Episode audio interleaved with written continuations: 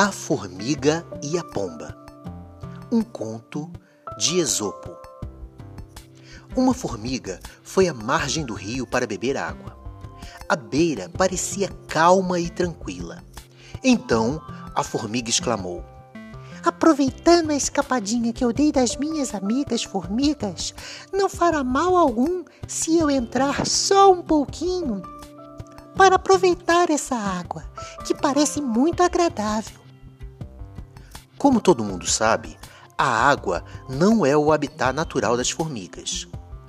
Ela entrou com tudo e, no exato momento em que estava bebendo, soprou de maneira inesperada uma lufada de vento que fez a formiga ser levada por uma forte e repentina correnteza.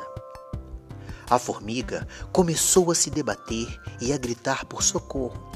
Ajuda, ajuda, eu vou morrer afogada, eu não sei nadar. Os apelos da formiga não podiam ser ouvidos pelas outras formigas que estavam longe, ocupadas com o seu trabalho.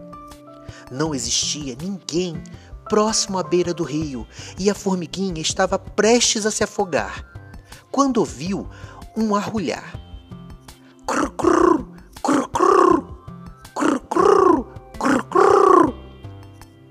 Uma pomba que estava numa árvore sobre a água e observava tudo agiu rapidamente, arrancando uma folha com seu bico e voando até próximo do, da beira do rio, perto da formiga, deixando a folha cair na sua frente, sobre o espelho d'água.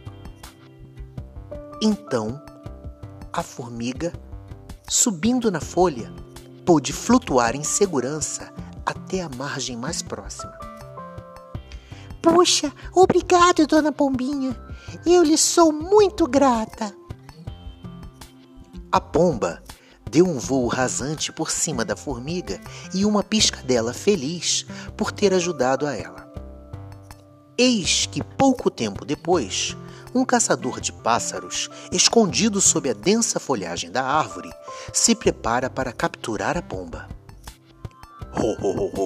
Vou preparar uma armadilha que será muito eficiente para pegar alguma caça. Então, ele cuidadosamente sobe numa árvore e coloca visgo num galho e se esconde à espera de que alguma ave possa ser capturada.